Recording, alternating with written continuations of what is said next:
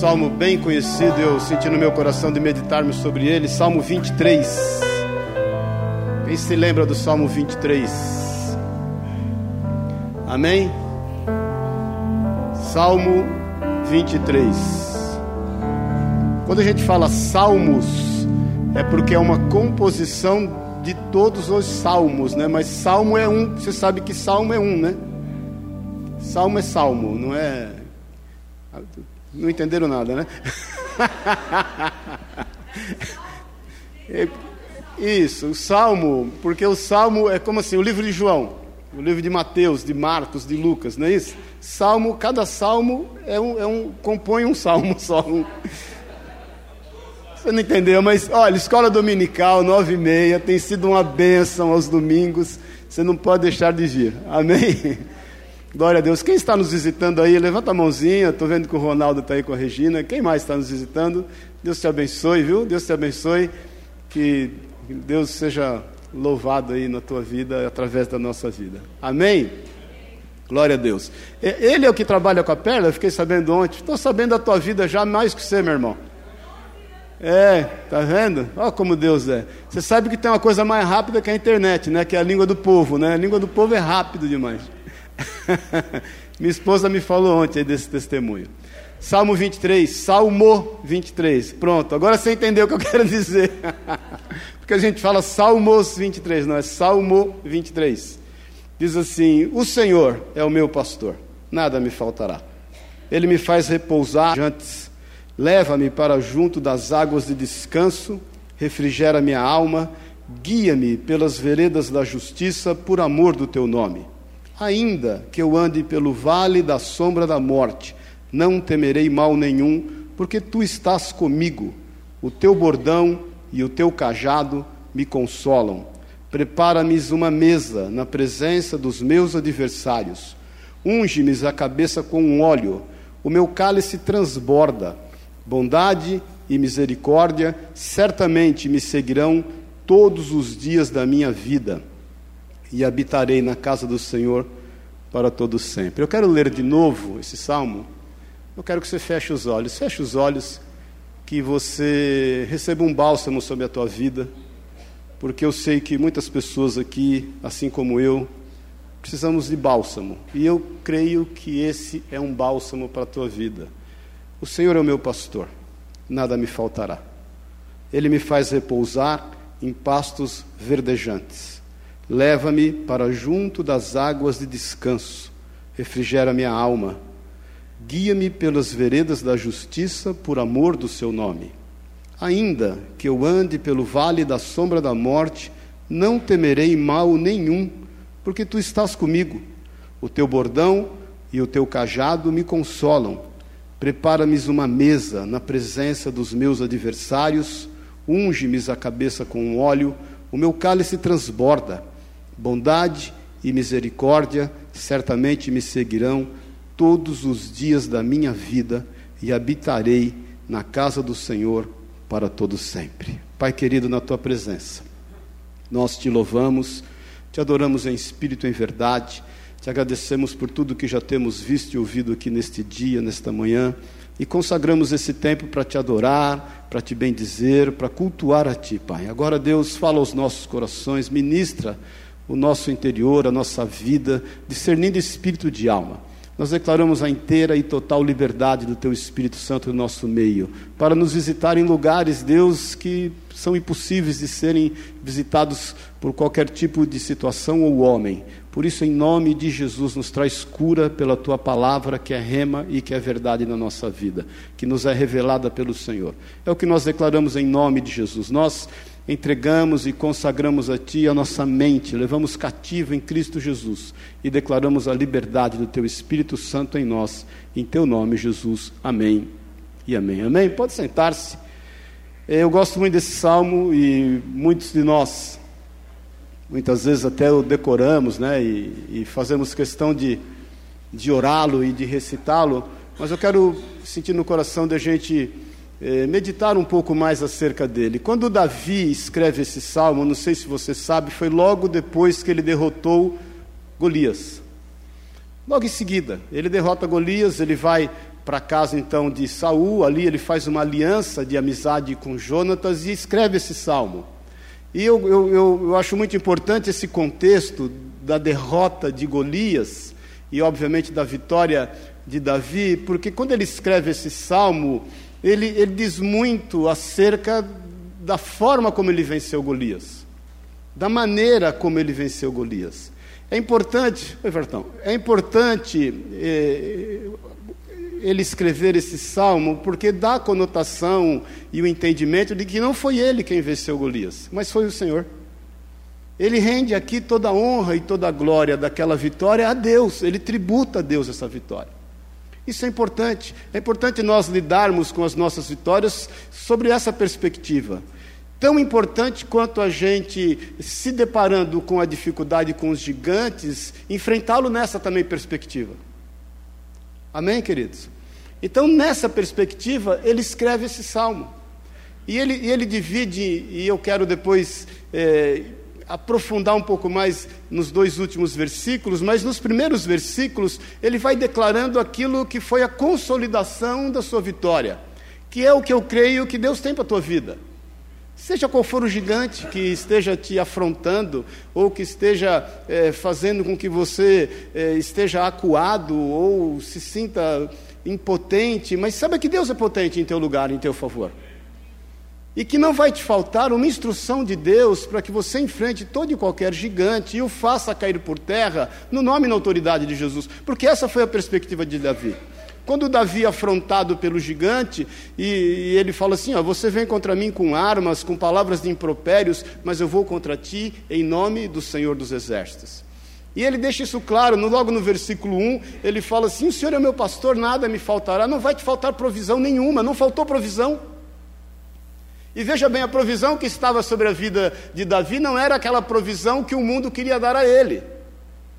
Falamos hoje de manhã ainda na escola dominical, algo que me preocupa muito, que tem sido pregado aí sem medida na vida das pessoas, o quanto elas devem se empoderar para poder é, estar habilitadas a enfrentar as mazelas da vida, mas na realidade nós não precisamos de poder que vem de nós, mas nós precisamos de poder que vem do alto. Na realidade nós não precisamos de autoajuda, nós precisamos de ajuda que vem do alto. Então, Davi, quando enfrenta Golias, ele, ele sabe que o Senhor é o pastor dele. Ele sabe que ele tem provisão no Senhor. Podia não ser a armadura de Saul, podia não ser a espada de Saul, podia não ser a lança de Saul, ele nem sabia manejar, ele era até pequenininho demais para aquelas ferramentas todas, mas a provisão estava talvez nas cinco pequenas pedras seixos do rio que estavam no seu alforge e uma funda que é um estilingue. Então o Senhor é teu pastor. Aquilo que você precisa para enfrentar toda e qualquer situação já está nas tuas mãos. Ele já te deu, querido. Muitas vezes nós estamos orando pedindo recursos e o Senhor já nos deu os recursos. E a gente quer algo que seja aparente, muitas vezes tangível, e na realidade o Senhor já te deu todas as coisas, está em ti. Isso não precisa ser empoderado, isso precisa ser assumido. E precisa ser compreendido, entendido que veio do alto. Isso não, você não buscou em si mesmo força e vigor para enfrentar seja lá o que for. Por isso que o Senhor ora, quando ele diz a Paulo, na realidade, quando eu estou fraco, Paulo diz orando, eu, quando eu estou fraco, é que eu estou forte. E o Senhor fala: o meu poder se aperfeiçoa é na fraqueza. Então receba, entendendo que o Senhor é o teu pastor e que nenhum tipo de provisão vai te faltar em nenhuma situação da tua vida. Depois ele diz aqui: Ele me faz repousar em pastos verdejantes, leva-me para junto das águas de descanso. Davi, quando enfrenta o fácil. A coisa mais difícil para nós é entrar no descanso. Nós vivemos num mundo que está cada vez mais ansioso, nós vivemos num mundo que está cada vez mais. É, as coisas têm que acontecer cada vez mais rápidas. A física quântica já defende há algum tempo que o mundo já não tem mais 24 horas, e sim que tem 16 horas, o que me dá uma vantagem, porque se o mundo tem 16 horas, não mais 24, eu estou com 57 anos, devo estar com uns 40, porque Se, tá, se são 8 horas a menos, dá uns 35%, então 57 menos 35%, eu não fiz essa conta. Então, o mundo, as coisas estão passando muito rápido e a gente não consegue entrar no descanso, porque a gente quer antecipar e nos precipitamos, e a Bíblia diz que o precipitado peca em relação a algumas decisões. Porque uma coisa é você enfrentar a dificuldade apavorado e ansioso, outra coisa é você olhar para ela descansado. O teu descanso faz o inimigo tremer. A tua segurança faz com que o inimigo perca toda e qualquer estratégia. Então, Davi declara muito bem como ele enfrenta o gigante, em descanso. Mais ainda, no versículo 3, refrigera minha alma, guia-me pelas veredas da justiça por amor do teu nome. Nunca irá te faltar instrução. A instrução genuína e verdadeira vem do alto, a Bíblia diz. Todo dom perfeito vem dos céus. Há caminhos, falamos isso hoje na escola dominical, que para o homem parecem bons, mas o fim deles é a morte. Tudo me é lícito, mas nem tudo me convém. Ouvi de tudo, retém o que é bom. Então não vai te faltar instrução. Daí você tem que declarar aquele versículo: Aquietai-vos e sabei que eu sou Deus. Queridos, Deus fala por sussurros. A gente faz muito barulho, não ouve. A gente se desespera como Pedro, né? Que está andando sobre as águas, com os olhos fixos em Jesus. De repente vem uma tormenta, vem uma tempestade, ele tira os olhos do Senhor e olha para a tempestade. E quando a gente esquece da instrução, instrução genuína do Senhor, até o que a gente sabe, a gente esquece, o que é pior, né? Que é o caso de Pedro, que tirando os olhos de Jesus, olhando para a tempestade, cai, afunda nas águas. Imagine o êxtase de andar sobre as águas. Imagine a preocupação que tomou e a ansiedade da conta, conta, da vida dele, e ele perde o referencial, ele perde a instrução genuína e verdadeira, ele tira os olhos do foco do Senhor. E ele afunda, e o que pior poderia acontecer, ele voltar nadando até o barco, porque ele era pescador, sabia nadar, ele está morrendo afogado. E ele desesperadamente grita: Senhor, salva-me. O Senhor o levanta, o põe no barco e trata com a vida dele.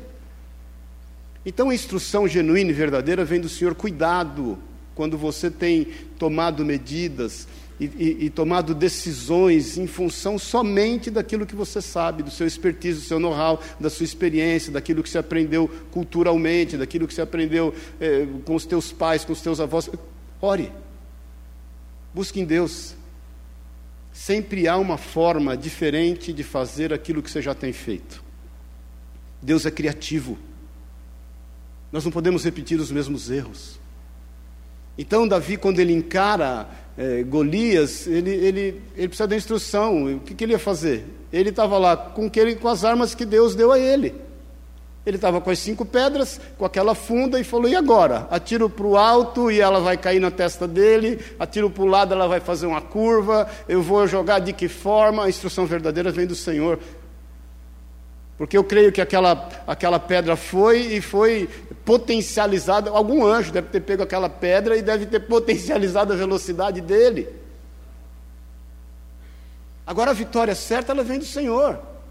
Mais ainda, diz aqui: ainda que eu passe, que eu ande pelo vale da sombra da morte, não temerei mal nenhum, porque tu estás comigo, o teu bordão e o teu cajado me consolam. Aprenda que no Senhor você tem segurança. Ainda que você enfrente os piores horrores da tua vida. Nós temos que estar seguros no Senhor. É aquela segurança que teve Paulo, lembra-se disso lá em Atos, lá no final, capítulo 27, quando ele está indo para Roma e o barco naufraga. Ele já havia falado para o capitão do barco: olha, melhor a gente não ir, é gelada. Tá? O senhor me falou que nós vamos enfrentar uma bucha aí. É melhor a gente não ir. Aí não deram atenção para ele, foram, se enfiaram no meio da viagem, e quando foi, veio uma tormenta, uma grande tempestade. Aí os guardas pensaram: vamos matar os prisioneiros todos, para que ninguém fuja no meio do naufrágio. Não foi permitido, Paulo estava lá e o barco naufragou.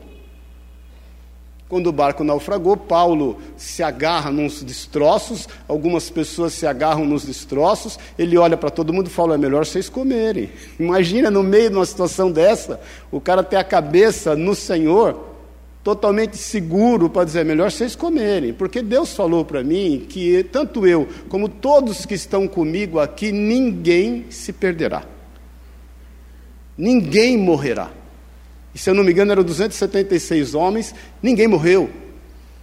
E ainda ouviram a instrução de Paulo, foram comer alguma coisa. Vamos comer alguma coisa, ó, acabou de passar um, um negócio, pega aí, come. Então esteja seguro. Seja o que for o desafio que você esteja enfrentando, esteja seguro que o desafio que você enfrentou e saiu dele em vitória, foi a vitória veio do Senhor. Ela veio do Senhor.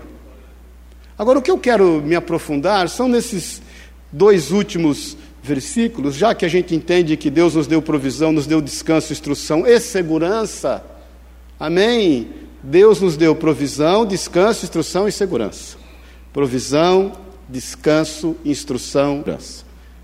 O Senhor fala algo mais aqui através da vida de Davi que eu fiquei meditando esses dias e puxa vida é tremendo quando ele diz logo no versículo 5, na parte A do versículo, ele fala assim: Prepara-me uma mesa.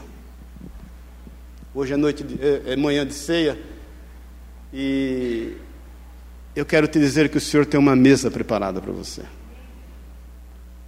Muitas vezes a gente pensa que Deus perdeu o controle, que Deus não está dando conta de atinar para as nossas necessidades, para os nossos problemas, para as dificuldades que a gente tem enfrentado. Que Deus de repente se distraiu com o problema que está acontecendo na Síria e se esqueceu de nós. O Senhor te preparou uma mesa.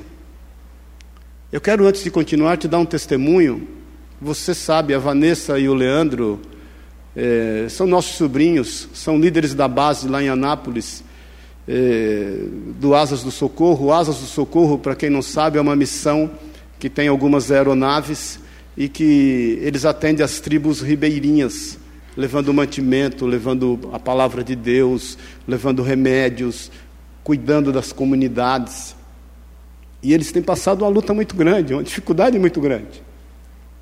Um levante em todas as áreas da vida deles. O Léo recebeu pela terceira vez a semana retrasada uma oferta para trabalhar na Gol para ganhar 50 mil reais por mês. Eles vivem de ofertas, irmãos. E pela terceira vez ele recusou, ficou tentado e recusou. Falou: Não, é o meu chamado, eu não posso abrir mão dele. E eles estão passando uma situação difícil, e, e a Vanessa enferma. E esses dias eles pararam, essa semana, em frente a uma farmácia, e Deus sabe, querido, das nossas necessidades. Deus tem preparado uma mesa para nós. E eles pararam em frente à farmácia, eu, eu vou ler aqui, e de repente um indigente bateu na porta do vidro, carro ligado, e pediu uma moeda. O Léo abriu o vidro, o homem olhou bem nos olhos deles e falou assim: Depositei toda a minha esperança no Senhor.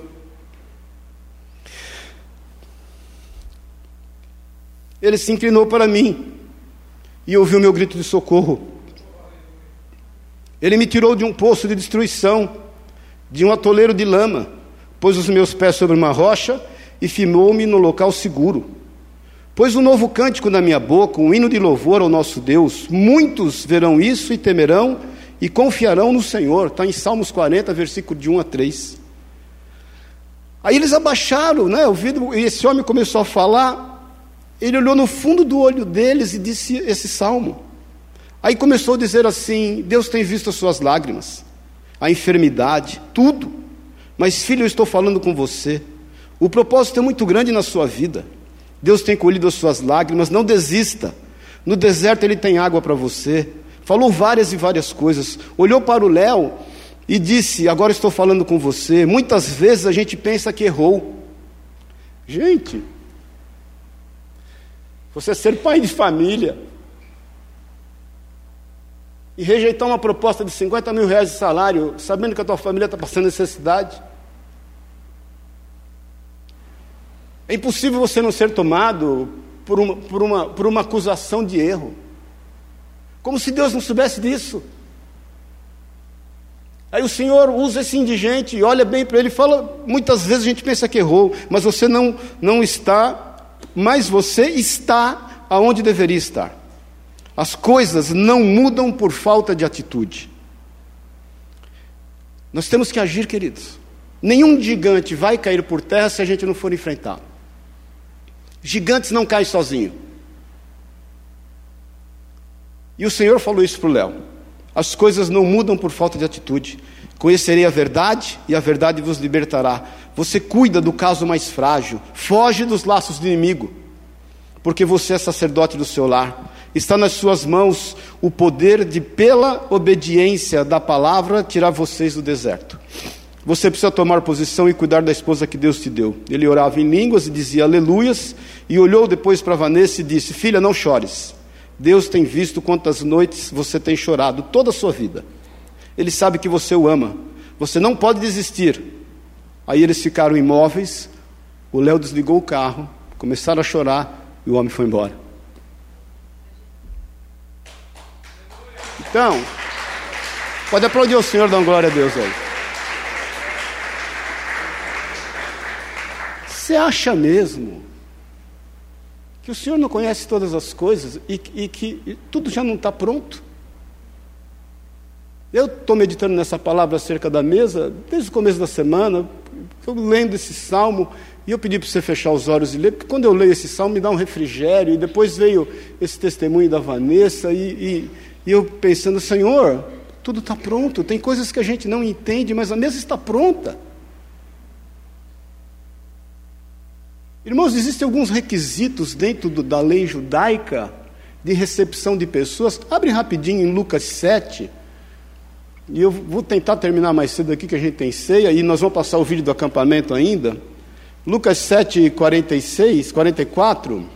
Quando Jesus está na casa de um fariseu, e ali por ele é recebido, esse fariseu prepara um, uma janta, uma festa, e prepara uma mesa, e não sei se você sabe, as casas naquele tempo eram tudo muito visíveis, e de repente entra uma mulher e ela se joga aos pés do Senhor, e ela entra por detrás e chora e enxuga uh, com lágrimas os, os, ela rega com lágrimas os pés do Senhor e, e enxuga com seus cabelos e derrama sobre ele um óleo e aí o fariseu olha e fala: Puxa, pensa, né? Se Jesus soubesse quem ela é, ele não permitiria que ela o tocasse. Aí Jesus conta a ele uma parábola, não vou entrar no mérito agora, acerca de perdão.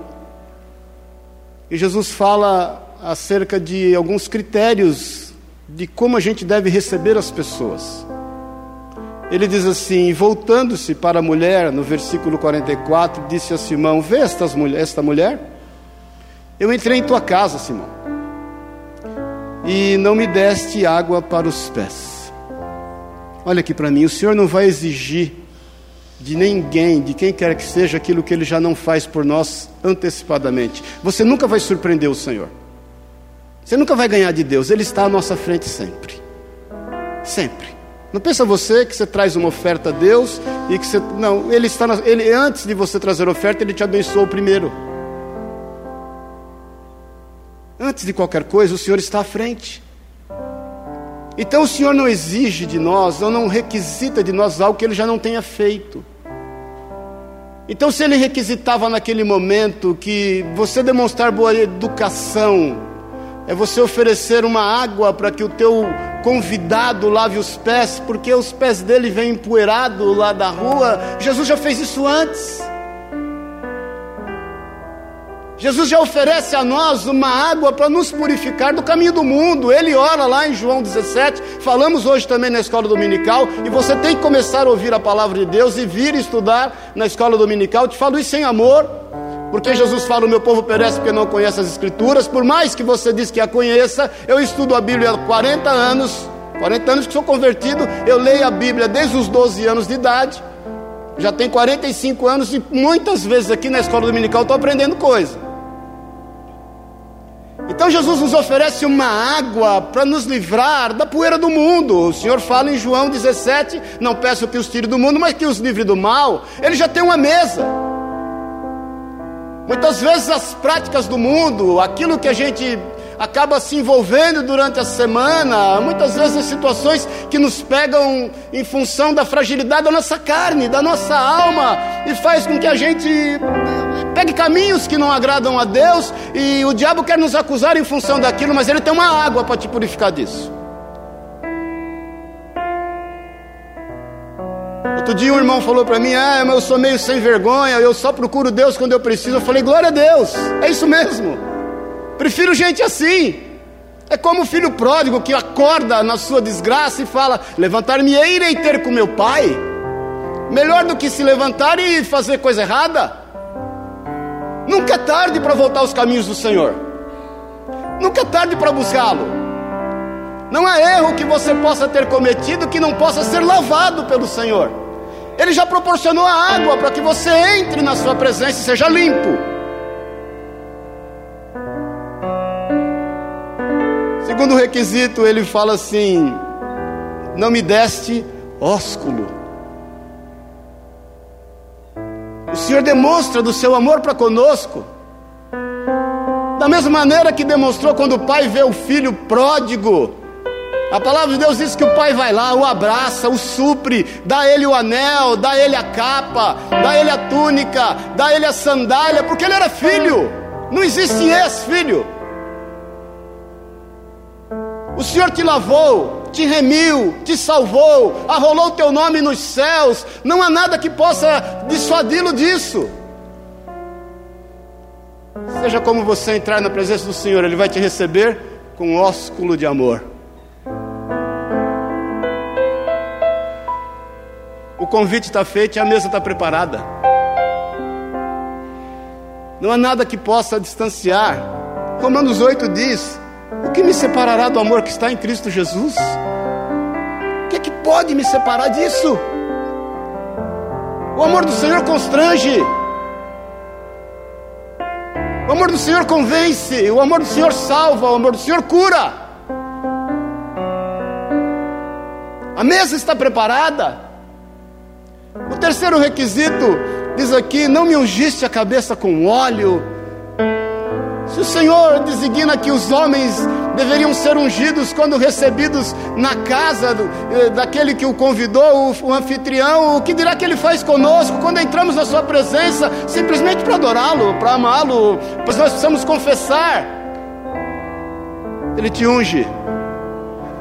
Ele derrama sobre ti autoridade, poder, ele derrama sobre ti um olhar diferente acerca das coisas que você tem visto. Ele te recebe e te acalenta, ele te recebe e te faz se sentir bem, te ampara, te aquece. Por isso que quando Davi lá no Salmo 23 declara: Senhor, o Senhor tem uma mesa preparada é porque ele sabia que aquele inimigo certamente caiu, porque o Senhor havia determinado já a vitória para com ele. Então, meu irmão, isso que o Senhor levantou para falar para a vida da Vanessa e do Léo, através de um indigente. A gente chama de indigente porque é o jargão que é colocado. Não um anjo, foi um anjo. Um anjo. Isso nos dá o entendimento do como o Senhor está sabendo de todas as coisas. Tudo que aquele homem não queria ou não precisava era uma moeda.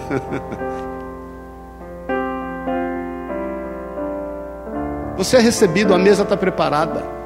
Nós vamos celebrar a ceia do Senhor hoje, para que você saiba que a mesa está preparada. Ele te limpou das coisas deste mundo. Ele te recebe em amor. E ele derrama sobre você um óleo de autoridade, para que todos saibam e reconheçam que somos seus filhos. Não quer dizer que a gente com isso quer ser melhor tratado, muito pelo contrário. Você pode até ser mais maltratado por conta disso, mas você não pode deixar de ser filho e testemunhar que você o ama. E aí, Davi ainda continua no versículo 5: Na presença dos meus adversários, unge-me a cabeça com óleo e o meu cálice transborda. Sabe o que é isso, irmãos? Você é intocável. Você é intocável. O inimigo está separado. Quando Pedro diz em 1 Pedro no capítulo 5: Olha, tome cuidado, Satanás é como um leão, está ao teu derredor buscando motivo para te tragar. Satanás é o pai da mentira, ele é como o leão, mas não é o leão. O leão é Jesus, que é o leão da tribo de Judá. Mas ele faz barulho, mas não pode fazer chover. Ele quer um motivo. Não dê a ele motivo, porque você é intocável. Ele está separado, ele está cercando, ele, existe um cerco.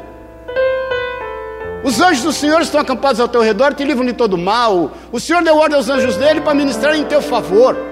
Mil cairão ao teu lado, dez mil à tua direita, nada vai te alcançar. O Senhor tem te colocado num alto retiro. É essa perspectiva que nós andamos no mundo. Nós somos intocáveis, separados. Quem, nós cantamos isso algumas vezes, te livrará como o Senhor. Me faz lembrar de Atos 12, lembram-se disso? Pedro e Tiago foram presos. Tiago morre ao fio, ao fio da espada.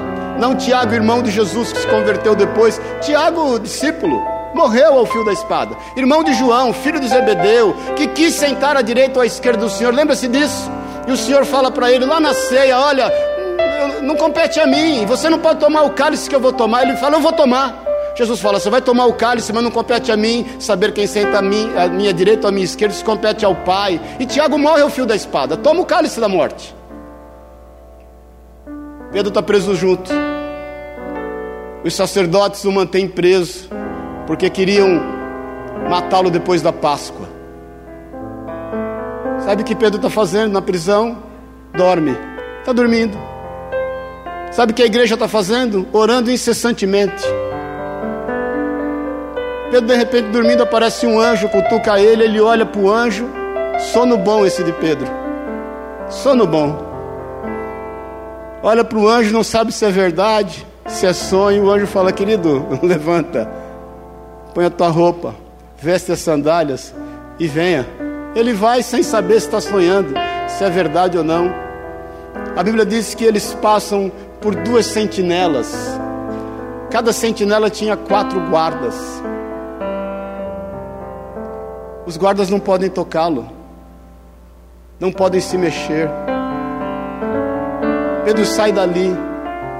A Bíblia diz que a porta do cárcere abre automaticamente. Ele sai para fora. Quando ele sai para fora, que ele está atinando que aquilo que ele estava vivendo era verdade. E o anjo vai embora. Como esse aí, que visitou a Vanessa e o Leandro. Você é intocável. Você é intocável. O poder de Deus reside na tua vida, por amor do nome dEle, porque Ele te ama. Ainda que aparentemente tudo esteja de cabeça para baixo, ainda que aparentemente você não entenda nada do que está acontecendo, mas o Senhor não perdeu o controle das coisas. Ele sabe exatamente o que está acontecendo com você. E talvez você possa dizer no teu coração, puxa vida, mas por que, que eu não recebi um anjo igual lá a Vanessa recebeu? Eu, meu irmão, eu te falo em nome de Jesus. Falo em nome de Jesus. Você está aqui hoje é para ouvir essa palavra. Para que você entenda que Ele é o teu pastor. Que nada vai te faltar. Que Ele é a provisão da tua vida que Ele sabe exatamente o que você está passando e enfrentando, que existe uma mesa posta em teu favor, e Ele te recebe com honra, para que ao final de tudo você possa dizer: Glória a Deus, e para que ao final de tudo você ainda possa escrever um salmo. No versículo 6, nós estamos terminando, ele diz assim: Bondade e misericórdia certamente me seguirão todos os dias da minha vida. Davi enfrentou muitos outros desafios. Davi enfrentou vários desafios. O último grande, a última grande batalha de Davi foi lá em Ziquelag, em 1 Samuel 31, 30, 31, quando o acampamento é, sitiado e, e, e, todas as mulheres e as mulheres dos soldados, os seus filhos, seu, tudo foi levado e ele, ele, ele pede a instrução do Senhor, vai lá e vence os amalequitas. Foi a grande última batalha de Davi. Logo seguido, ele é reconhecido rei perante Israel e logo seguido reconhecido rei perante as nações. Mas aí Davi teve uma outra grande batalha, não de cunho de cunho exterior, mas de cunho interior ele já estava descansado das guerras, talvez se esqueceu de tanta coisa que ele havia enfrentado e ele está na varanda do palácio e olha e vê uma vizinha mulatona ajeitada se banhando. Fala, puxa vida, que peça. Vai lá, manda trazê-la, dorme com ela, a mulher passa uns dias três meses, literalmente, volta e fala: Davi, eu estou ligeiramente grávida. Ele articula uma situação a ponto do seu marido morrer. E aí, quando ele traz a mulher para o palácio, achando que tinha enganado todo mundo, vem um profeta chamado Natan e fala: Davi, nós temos um probleminha para resolver no seu reino. Vem um caixeiro viajante aí, o cara recebeu ele. Ao invés dele pegar uma das suas ovelhas para dar ele jantar, ele pega a única ovelha do seu vizinho. Ele tem tanta ovelha, mas pegou do seu vizinho e ofereceu um jantar. Aí Davi fala: Quem é esse homem? Nós temos que matar ele. Natan fala: Esse homem é você. Que tendo tantas mulheres à tua disposição, foi pegar a mulher de Urias e matá-lo. Davi, nesse momento, escreve o Salmo 51, que é o Salmo do arrependimento. Agora entenda em nome de Jesus. O Senhor é conosco. Ele conhece os nossos erros e os nossos acertos. Ele sabe quem somos. Ele, ele, ele sabe o teu acordar, o levantar, o teu andar e o teu dormir. Ele sabe exatamente o que se passa contigo. A mesa está pronta. Não vacile. Não vacile.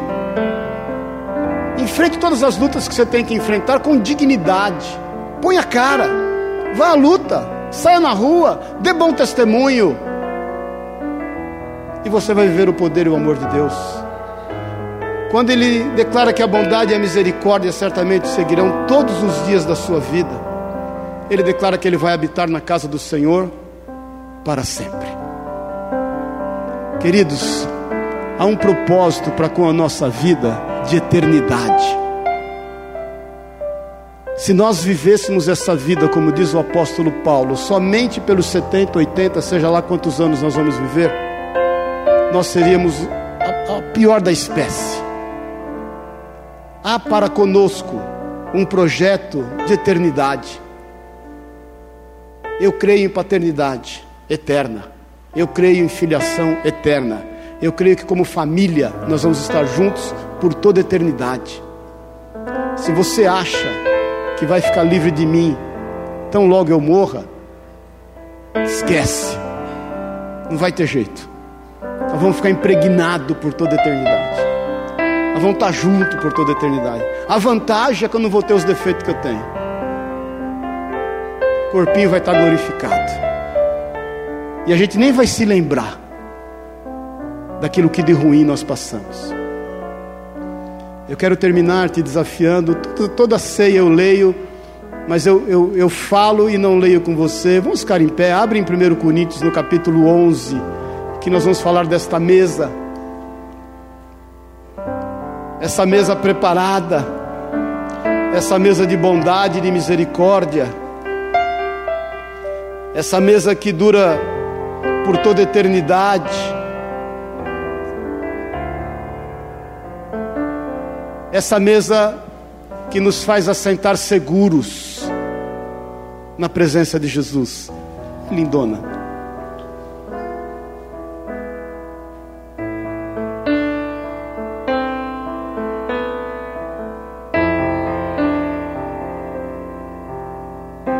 Antes de eu ler, olhe para mim um pouquinho. O Senhor conhece os caminhos. Ele conhece o teu coração. Ele sabe das tuas fragilidades. Mas Ele levantou Jesus para te fortalecer. Você não está só. Nunca esteve. A Bíblia nos conta de uma história de dois discípulos de Jesus que estão no caminho de Emaús. Emaús estava distante aproximadamente 12 quilômetros de Jerusalém. Eles estavam fugindo, não aguentaram a pressão, sucumbiram mediante o problema. Imagina, Jesus havia sido morto. Eles ouviram dizer que Jesus ressuscitou, mas eles mesmos não tinham visto Jesus. E eles caminhando, preocupados, tristes, reclamando, Jesus começa a andar ao lado deles e não é reconhecido por eles. Jesus está andando contigo. Jesus está andando contigo. Talvez você não tenha reconhecido ainda. Talvez você não esteja percebendo como que ele pode estar andando contigo numa situação a qual você tem enfrentado, que os discípulos também não entendiam. De repente Jesus para e começa a compartilhar com eles, sabe o que? A palavra. E dizer para eles assim: Olha, vou, vou te dizer tudo o que está escrito. Vocês estão vivendo tudo o que está escrito. Vocês estão vivendo tudo o que está escrito. E a Bíblia nos diz que no mundo nós teremos aflições, esse é um mundo de aflições. Se alguém te disse que você ia passar por esse mundo sem aflição, mentiram para você. Se alguém te disse que você ia passar por esse mundo sem se deparar com morte de pessoas que você ama, mentiram para você. Se alguém te disse que esse mundo ia ser um mar de rosas, mentiram para você.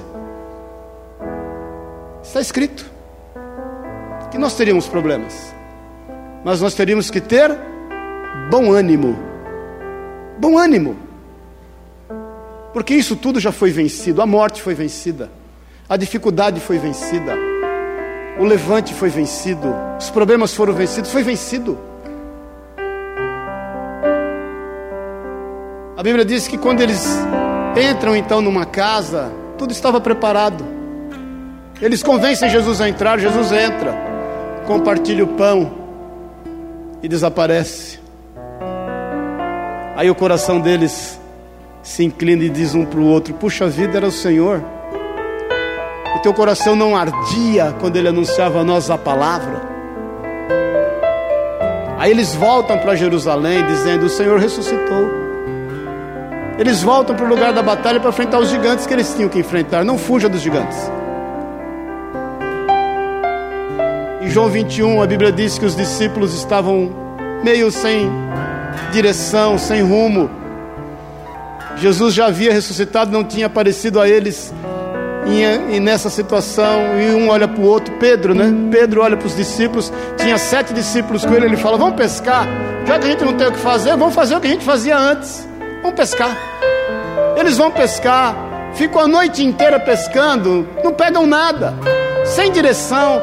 Irmãos, a gente agir sem direção é a pior coisa que tem. A gente agir naquilo que a gente acha que sabe é a pior coisa que tem. Aí aparece Jesus na praia, olha para eles e fala assim: Vocês pescaram alguma coisa? Como quem diz assim: Está dando certo o plano? Resolveu alguma coisa agir precipitadamente? Ficar ansioso? Querer arrumar a sarna para se coçar? Eles falam: não, não pecamos, então joga a rede do outro lado. A instrução genuína e verdadeira vem do Senhor. Eles jogaram a rede e pegaram muitos peixes a ponto do barco quase ir a pique. Pedro reconhece que é o Senhor, fala: é o Senhor. Justo ele, Pedro, né? Veste uma roupa correndo e sai desesperadamente vai estar com o Senhor. Quando ele chega na praia, sabe o que tem na praia? Uma brasa, um pão e um peixe. Tudo estava preparado. mesa estava posta. Aí Jesus fala algo para que eles se sintam até importantes. Fala assim: ó, pega alguns peixes que vocês pescaram, traz também.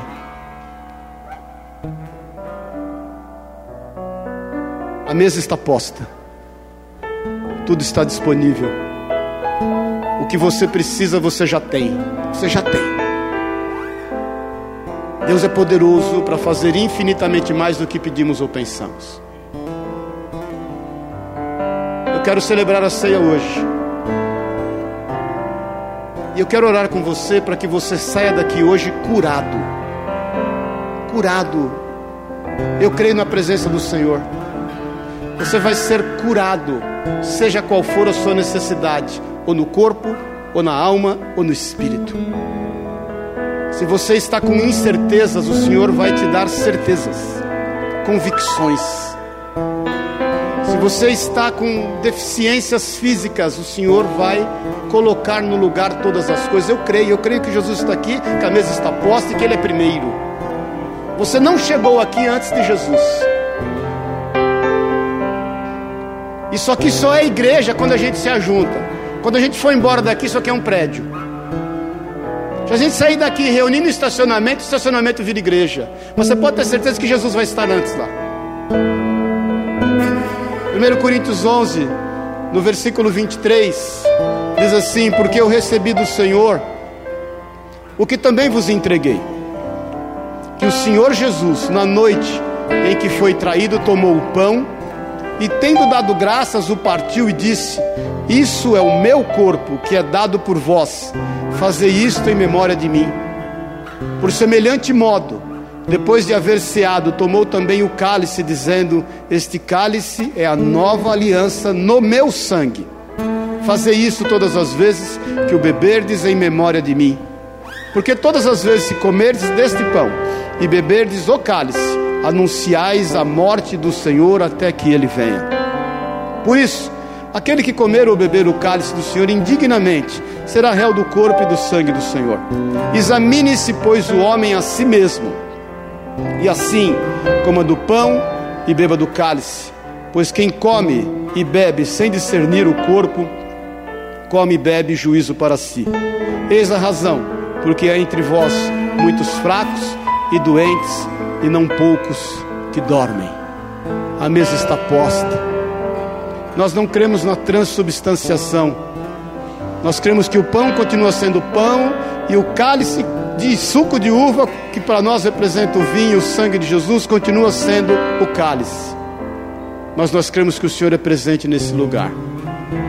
Quem é que pode e deve tomar a ceia? Aquele que crê que Jesus Cristo é Filho de Deus. Aquele que confessa que Jesus Cristo veio aqui em carne, viveu no nosso meio, operou sinais, prodígios e maravilhas, se entregou na cruz do Calvário por amor da nossa vida e ressuscitou e vivo está e vai voltar para cumprir todas as coisas. Comer indignamente é comer sem fé. Tomar a ceia indignamente é tomar por tomá-la, por cumprir uma tabela, para dizer que tomou. Tomar indignamente é tomar não crendo que o Senhor está presente e Ele pode suprir todas as suas necessidades. Por isso que eu creio que você vai ser curado, curado essa manhã. Creio. Porque nós não vamos tomar esse cálice indignamente. Eu creio que você vai ser consolado. Eu creio que o Senhor vai descortinar diante dos teus olhos tudo quanto você precisa que seja descortinado. Eu creio que Ele vai te visitar de uma forma íntima ainda nesta manhã e trazer um bálsamo sobre a tua vida, para que você definitivamente saiba, entenda e declare: declare, o Senhor é o meu pastor e nada me faltará. Amém, querido? Feche os teus olhos na liberdade. Na liberdade. Usufrua da presença do Senhor. Aproveite a sua presença. Declare que Ele é Senhor sobre a tua vida. Os inimigos podem estar diante de ti, alguns já foram vencidos. Mas o Senhor tem para ti provisão, Ele tem para ti descanso, Ele tem para ti instrução, Ele tem para ti segurança. Ele tem uma mesa preparada. A mesa está posta. Ele é antes de ti. Ele preparou a água para que os teus pés sejam limpos esta manhã. Ele te oscula, te recebe em amor, demonstra publicamente o amor que tem por ti, te recebe em honra, ele te unge. A Bíblia diz que a unção desfaz o jugo, o jugo humano, mundano, o jugo de tristeza, de dor, de enfermidade, seja qual for o jugo que esteja sobre a tua vida, o jugo de incertezas, de inseguranças, de medos, é desfeito hoje, porque Ele te unge, o seu cálice transborda, essa mesa está posta diante dos teus inimigos, para que todos saibam que você é filho, filha de Deus, querido e amado e amada do Senhor, e que tudo é possível aquele que crê. Ele te recebe em honra nesta manhã, porque Ele preparou todas as coisas. Pode ter certeza, o inimigo não pode te atacar, te atingir, a não ser que você mesmo baixe a guarda, a não ser que você mesmo esteja abrindo mão da segurança que está no Senhor, a não ser que você mesmo se ofereça. O inimigo não pode te atingir, ele não vai te atingir. Você está colocado num alto retiro. Mil cai ao teu lado, dez mil à tua direita, nada te acontece. Você é intocável. Pode ter certeza. Por mais que você não tenha motivos para entender isso, eu quero te declarar que a paz de Cristo excede todo entendimento. Em nome de Jesus, o teu cálice transborda. E nós vamos participar de uma mesa que reflete a bondade e a misericórdia do Senhor em nós por toda a eternidade. Então descansa. Eu quero que você descanse em nome de Jesus. Eu quero te desafiar em nome de Jesus a lançar sobre ele agora Jesus Cristo que é presente nesse lugar toda a tua ansiedade, toda, toda. O amanhã pertence ao Senhor. O mês que vem pertence ao Senhor. O ano que vem pertence ao Senhor. A tua família pertence ao Senhor. Os teus filhos pertencem ao Senhor, teus pais pertencem ao Senhor, os teus negócios pertencem ao Senhor, o teu emprego pertence ao Senhor, tudo pertence ao Senhor, a tua empresa pertence ao Senhor. Descansa agora de todas as coisas.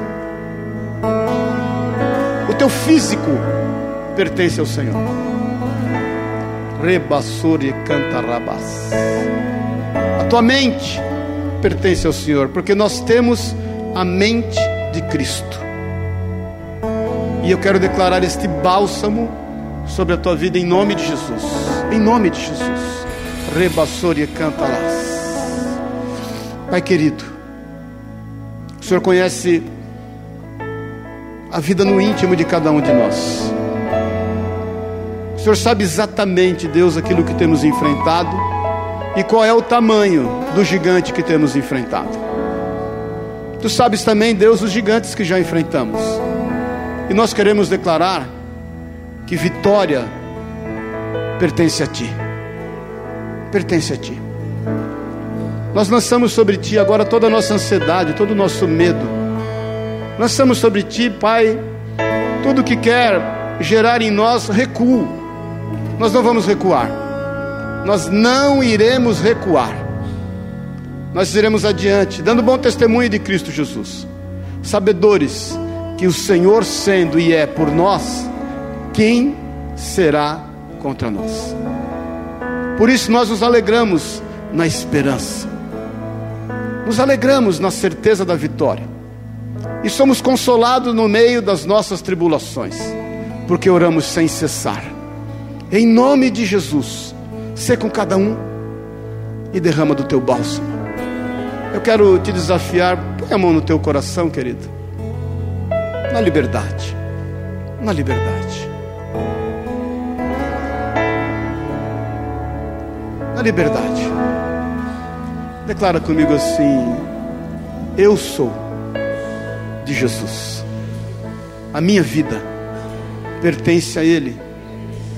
porque Ele, Jesus Cristo, o Senhor, que habitou como homem no meio de nós, morreu, ressuscitou, vivo está e voltará.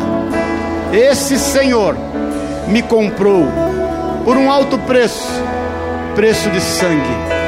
Por isso, eu, do, eu declaro que eu sou posse de Jesus. Ele é o meu Senhor. Declaro ainda, declaro ainda, toda arma forjada contra mim, contra a minha casa, contra tudo que me diz respeito, perece, cai por terra, não prospera, porque eu sou filho do Deus vivo, santo, eterno e verdadeiro. Em nome de Jesus, nesta manhã, na presença do Senhor, dos seus anjos, da sua igreja, eu tomo posse da cura, da cura do Senhor para com a minha vida.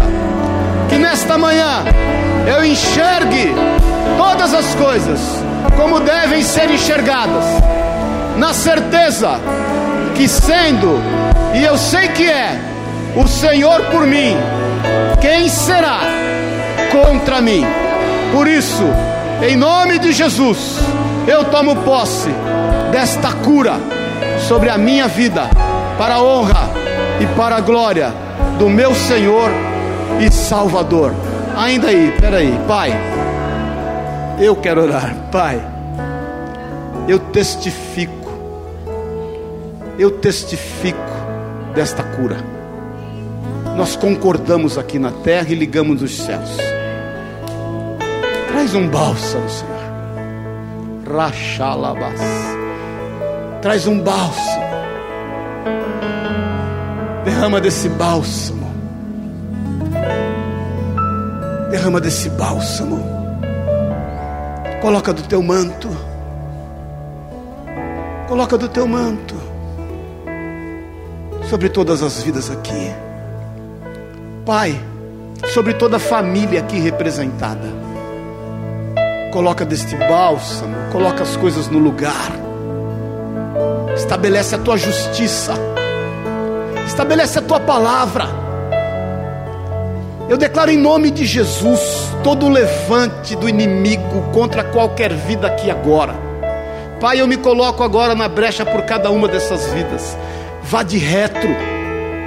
Vá de retro agora. É na autoridade do nome de Jesus Cristo que eu declaro que todo levante contra qualquer lar, contra qualquer mente, contra qualquer físico, contra qualquer alma, aqui, agora, vá de retro, em nome de Jesus, vá de retro, cai por terra. Eu ordeno em nome de Jesus Cristo, o Senhor dos exércitos, vá de retro, não ofereça resistência. Eu declaro a mão e o cuidado do poder do Altíssimo, Cristo Jesus, sobre essas vidas. Restabelece, Senhor, eu te peço. Restabelece a paz no lar. Restabelece, Senhor, a paz na alma, no espírito. Restabelece, Senhor, o físico. Restabelece as finanças. Restabelece os sonhos. Restabelece, Senhor, os sonhos dos teus filhos em nome de Jesus, restabelece os sonhos, tudo para o louvor da tua glória. Eu declaro ligado na terra e nos céus e liberado em nome de Jesus. Amém e amém. Amém. Você crê nisso? Então fala, eu sou curado. Em nome de Jesus, dá uma salva de palmas a Deus. Vamos cantar esse cântico. Vamos cantar esse cântico. Grande é o meu Deus, eu cantarei quão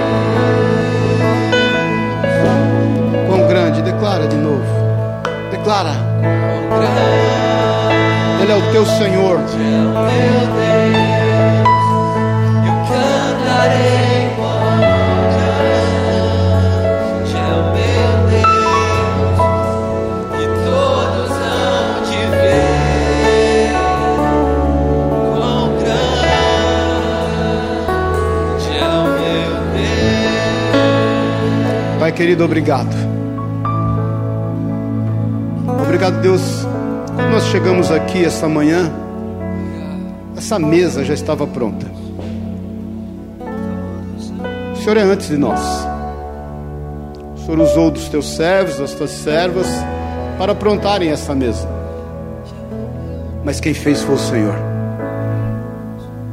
Tudo está pronto. O dia do amanhã está pronto. Pertence a ti. Bondade e misericórdia certamente nos seguirão todos os dias da nossa vida. Nós queremos te agradecer, Pai. Nesta manhã queremos te agradecer pelo teu cuidado, pelo teu zelo, pelo teu amor, pelas lutas que temos enfrentado, porque temos tido vitória. O Senhor é tão bom, Pai, em todas as coisas, nos tem provido em tudo. Nós te louvamos e te agradecemos por tudo, por tudo. Quero te agradecer, Deus, essa semana pela vida do seu Nelson, que está contigo. Estivemos ali, Pai, está aqui a família dele. Que o Senhor os console. Que o Senhor os console. O Nelson está contigo, o Senhor o chama pelo nome. Eu quero te agradecer pelo exemplo, pelo legado que esse homem deixou. Quero, quero te agradecer pela família dele que está aqui, rendendo a ti um culto, sabedor que o Senhor é Deus e que a morte foi vencida. Eu quero te agradecer pela vida de cada um que está aqui. E quero dizer que o Senhor é Deus. Te agradecer porque o Senhor tem nos suprido, Pai, em todas as áreas. Agindo com a tua bondade e com a tua misericórdia. Eu quero te agradecer pela vida do Márcio e da Márcia. E quero profetizar a bênção sobre a vida e a casa deles, em nome de Jesus. Quero te agradecer pela Perla, pela Cristina e pelo André. E declarar o tempo, o tempo da bênção, a cura da Cristina agora, em nome de Jesus. A cura da Perla, do André, em nome de Jesus. Quero te agradecer por todos que estão aqui. Seja com a Silvia ou o Daniel, Pai, nessa situação que eles estão vivendo em relação à Dona Teresa. Levanta ali a provisão do Senhor, o consolo, a autoridade e o poder da vida que é Jesus. Quero te agradecer pela minha casa, pela minha família, pelo seu cuidado. Quero te agradecer por esta igreja que é tua, ela é tua, e por aquilo que ela tem feito nesse local. E quero te agradecer pelos desafios que o Senhor nos tem dado. Todos serão vencidos, porque o Senhor é quem está diante de nós, e o Senhor é o nosso pastor, não vai nos faltar nada, nada.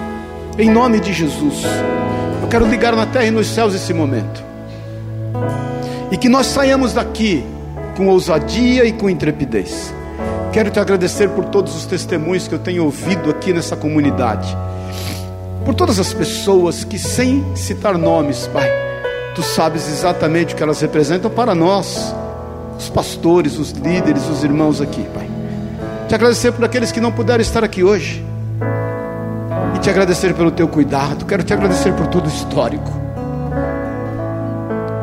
por tudo que nós vimos até hoje e por tudo que veremos ainda. Nesta manhã, nós queremos celebrar esta ceia com o coração grato, grato por todos os teus benefícios. Em nome de Jesus. Eu quero, Deus, consagrar a Ti esse elemento, o pão. Declarar que nós vamos ceiá-lo agora, representando o Teu corpo, que foi partido. Ele foi partido, mas não foi dividido e não foi quebrado, mas foi partido por amor de nós, foi transpassado por amor da nossa vida.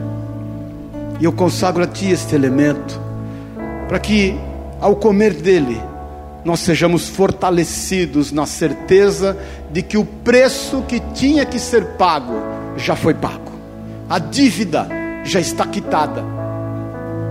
Da mesma forma, eu consagro a Ti este cálice, declarando, Deus, que Ele representa para nós o Teu sangue vertido naquela cruz, que nos limpa de todo pecado, nos purifica e escreveu o nosso nome no livro da vida o teu sangue vertido naquela cruz foi colocado nos umbrais espirituais da nossa vida. Por onde quer que a gente vá, a marca do teu sangue é sobre nós. E essa marca está nos nossos umbrais espirituais, nenhuma praga, maldição, enfermidade, nada que assola o Egito vai assolar a nossa vida. Porque nós somos, nós estamos e somos lavados e remidos no sangue de Jesus. É o que eu declaro em nome de Jesus. Nós queremos celebrar esta ceia com alegria e com coração grato, tomando posse daquilo que o Senhor tem para nós, porque a mesa já está pronta. Em nome de Jesus. Amém. Quero pedir, vamos cantar ao Senhor, tem os irmãos aqui, os pastores para me ajudarem. Sai do seu lugar. Vamos celebrar a ceia. Vamos louvar ao Senhor. Pode ser esse cântico mesmo, com grande ao Senhor. Amém? Quem está vivo, diga amém. Dá uma salva de palmas a Deus aí, dá um glória a Deus. Dá glória a Deus aí, querido. Aleluia. Quão grande, meu Deus, eu cantarei quão Você grande me ama, Bubu? é o meu Deus, e todos hão de ver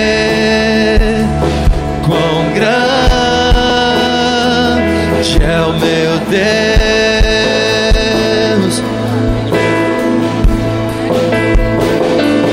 Quão grande é o meu Deus, eu cantarei quão grande é o meu Deus, e todos hão de ver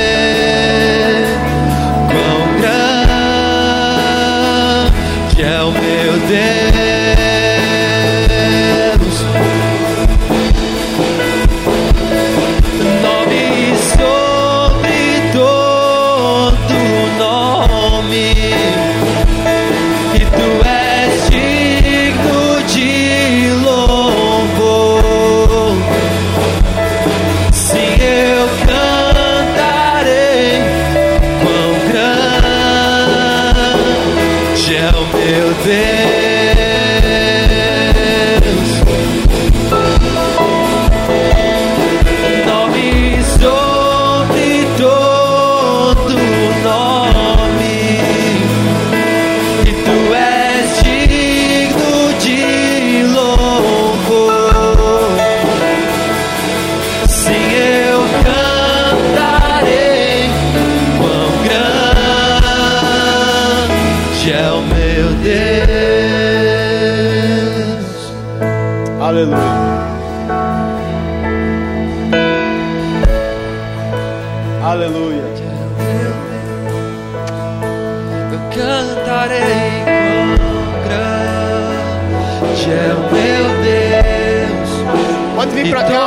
Hão de ver Acorda, Bruno. grande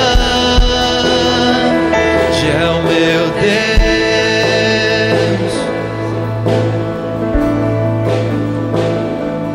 Quão grande é o meu Deus, eu cantarei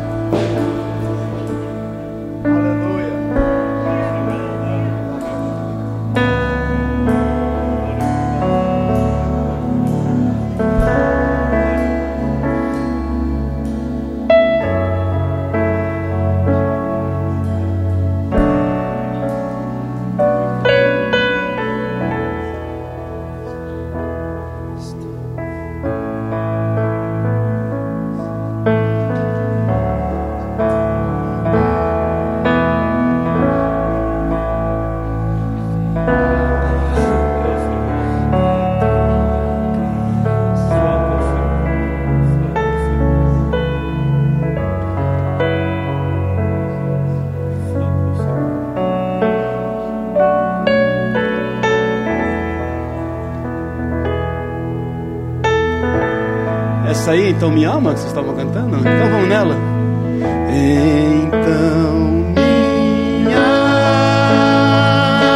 alma canta a ti, Senhor.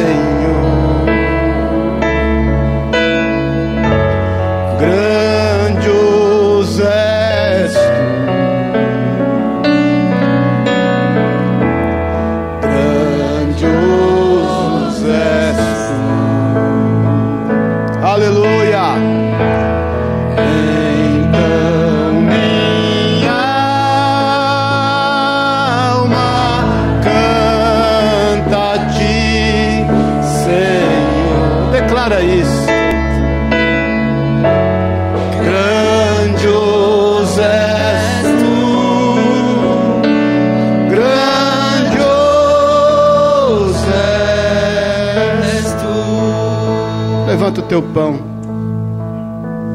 Declara comigo, Senhor, tu és grandioso. Ninguém faria por mim o que o Senhor fez. Pai querido, com tanta gente nesse mundo, e o Senhor me chama pelo nome. Obrigado pelo teu amor e pelo teu cuidado para com a minha vida eu celebro com gratidão, com alegria, também com convicção, esta ceia, declarando: O Senhor é o meu pastor, nada me faltará. Amém. Vamos comer.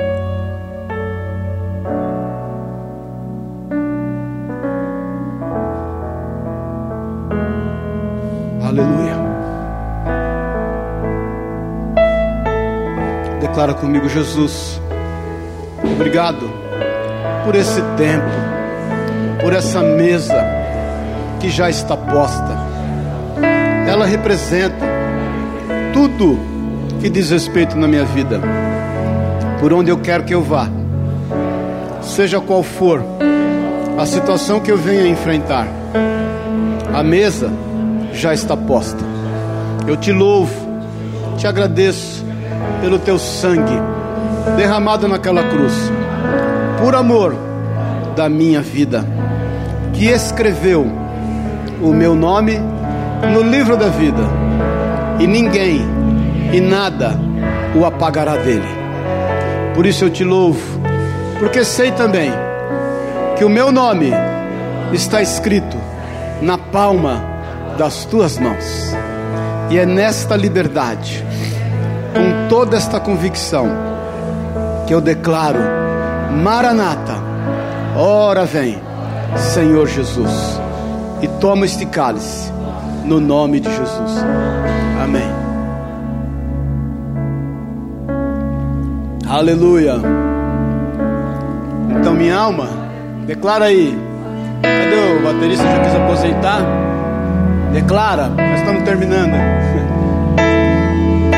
Então, minha alma. Então, minha alma canta a ti, Senhor.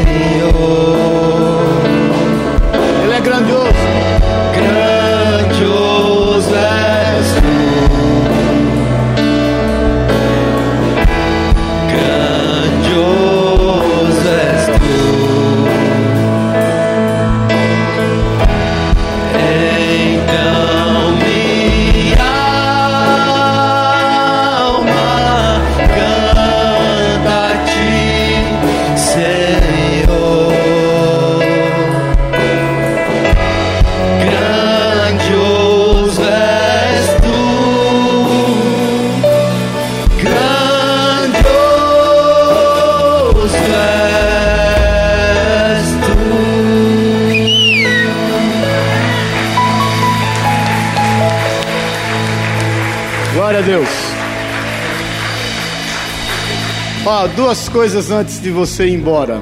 É, nós vamos orar pela irmã Eleusa, que vai visitar a filha lá em Detroit. É chique essa mulher.